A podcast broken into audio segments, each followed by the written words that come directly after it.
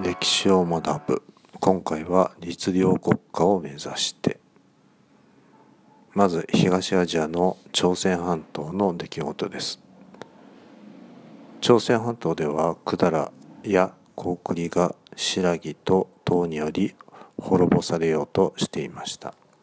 この時百済は日本に助けを求め日本は2万7千人の大軍百済最高軍を送ります。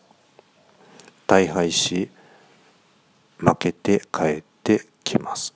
これを白末白月の絵の戦い。663年。または白村江の戦いと言います。その後新羅は唐とも戦い朝鮮半島は新羅によって統一されることになります。百済は660年にまず滅亡します。唐は648年に始まり907年に滅亡しました。新羅は676年朝鮮半島を統一した後935年まで続いたのです。日本では白村江の戦いの後解剖のために九州北部に先森が置かれたりその他中野江の王子は西日本の各地に山城を築き当白木から攻め込まれることを心配し防衛を盤石にしていきました。山城大野城福岡県の水木その近くに建設されていきます。九州の博多四国西日本の守りが固められ敵が博多に上陸することを恐れていました。ここで都の遷都について少しお話をします。都は広い平野と水陸の交通の便を求めて北上していきます。645年は浪速の宮。皇徳天皇が浪速に遷都しました。667年大津宮。天智天皇が即位したと都でもあります。天智天皇が亡くなって人心の乱で勝敗が決まるまでの間ここが都でした。694年藤原京。日本史上初の本格的東風の都の城です。平城京に遷都されるまでの日本の首都です。710年平城京。奈良時代の日本の首都で唐の都長安それを真似しました。740年国京平城京から遷都された都市です。742年。信楽宮。740年に藤原広次の乱。その後聖武天皇は国境に移って742年に立宮を造営した。それが信楽宮です。784年長岡京。784年の11月11日に平城京から遷都され。794年10月の22日平安京に遷都するまで続きました。794年平安京。794年から1869年までの日本の首都です。桓武天皇により選ばれた土地です。天智天皇となったのが668年のこと。天智天皇は初めて全国の戸籍を作って政治改革に乗り出しました。人心の乱672年に起こります。672年に起きた天智天皇没後の後継者争い。即位したのが天武天皇。天智天皇の弟である大天の王子と天智天皇の息子である大友の王子が対立したのです。結局大天の王子が勝利し天武天皇となります。ちなみに負けた大友の王子は滑腹自殺をしてしまいます。ここで有名な話は大友の王子は公文天皇として即位したかどうかということ。さまざまな文献に即位したことが書かれており平安時代には大友の王子が即位したと信じていた人たちが多かったようです。ちなみに天智天皇の死因は病死です。江藤が関与した暗殺。九州の倭国の刺客による攻撃。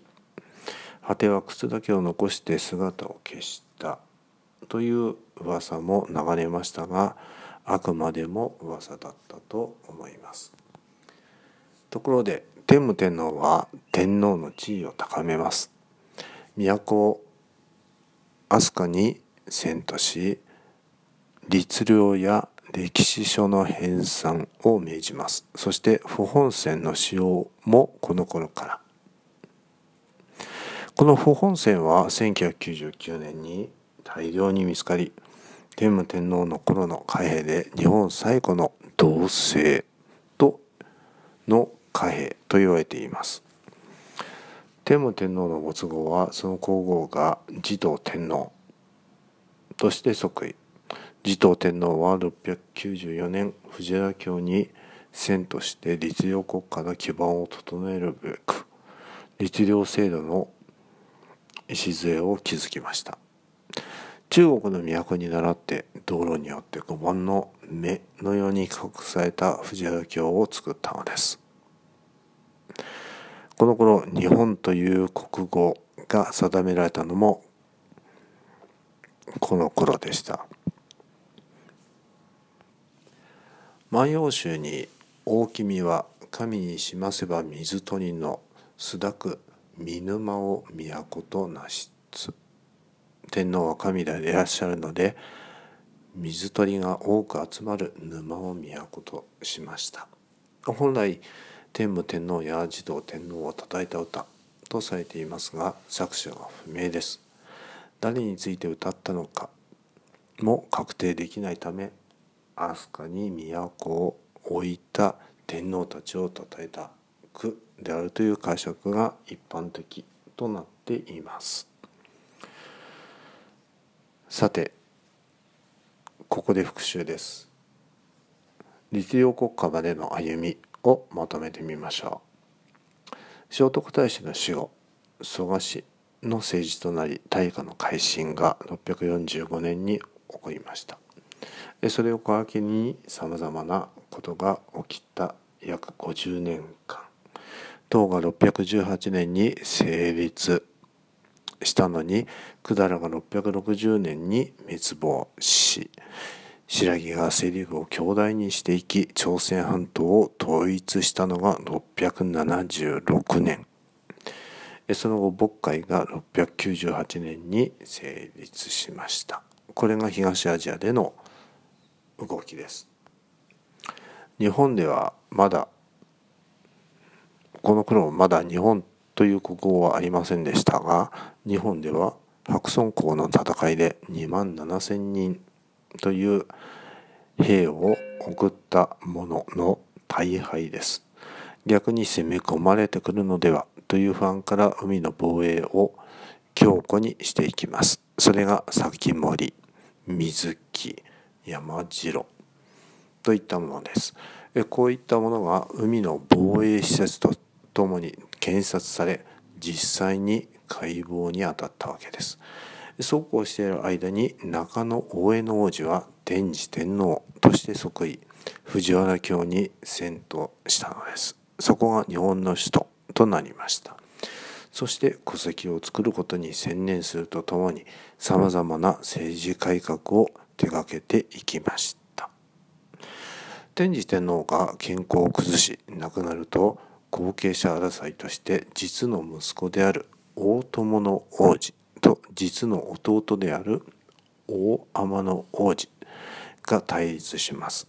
結局おじさんである大天の王子が後継者として天武天皇に即位するのです。大友の王子は負けたことに対して滑腹自殺をしてしまいます。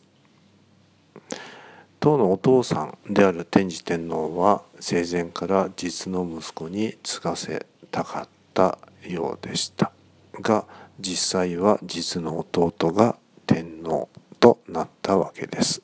後継ぎとなりました。そして天武天皇は律令を整え歴史書の編纂を命じ不本線の使用も開始しました。